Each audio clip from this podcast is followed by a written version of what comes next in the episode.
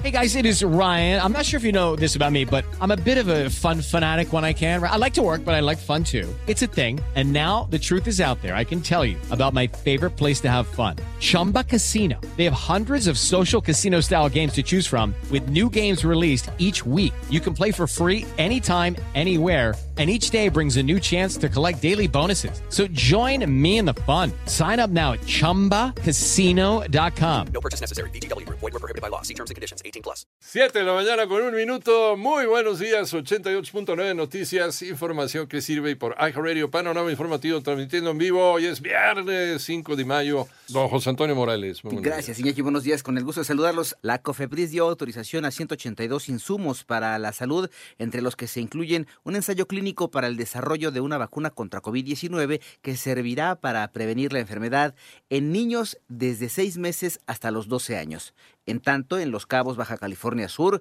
los pasajeros de un barco turístico tuvieron que ser evacuados debido a una falla mecánica del buque. No se reportaron lesionados. Por otro lado, elementos de la Guardia Nacional se sumaron al operativo Pasajero Seguro de la Ciudad de México con el fin de reducir los delitos que ocurren en el transporte público de la capital del país. En su primer día, 300 elementos realizaron labores de vigilancia en los límites de Tlalpan y Coyoacán. Además, un bebé de 11 meses de edad fue asesinado y su padre resultó herido tras un ataque armado mientras cenaban en una taquería en San Miguel de Allende, Guanajuato. Las autoridades ya investigan el móvil del crimen este año la temporada de huracanes será más activa de lo habitual. Antonio Aranda. De acuerdo con el pronóstico del Servicio Meteorológico Nacional perteneciente a la Conagua, en el Pacífico se esperan entre 16 y 22 ciclones tropicales, mientras que en el Atlántico se pronostican entre 10 y 16. Durante la presentación del pronóstico de ciclones tropicales 2023, se destacó que se espera una temporada más activa de lo habitual en el Océano Pacífico, hasta un 30% más del promedio de ciclones, mientras que para el Océano Atlántico se estima una reducción del 10%. Germán Martínez Santos titular de la Conagua, destacó los beneficios de estos fenómenos naturales. Ayudan a mitigar la sequía, permiten recuperar presas, ríos, lagunas y arroyos, recargan los acuíferos, renuevan los bosques y regulan la temperatura.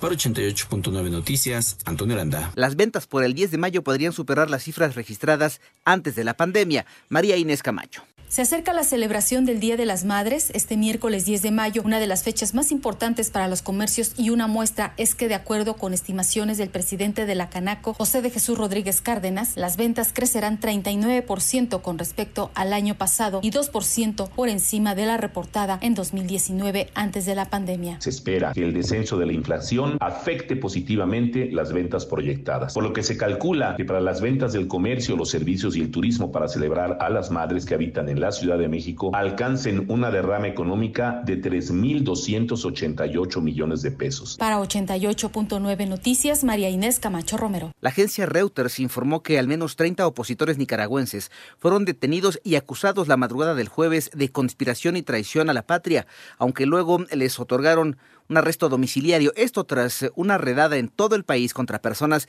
que critican al régimen del presidente Daniel Ortega.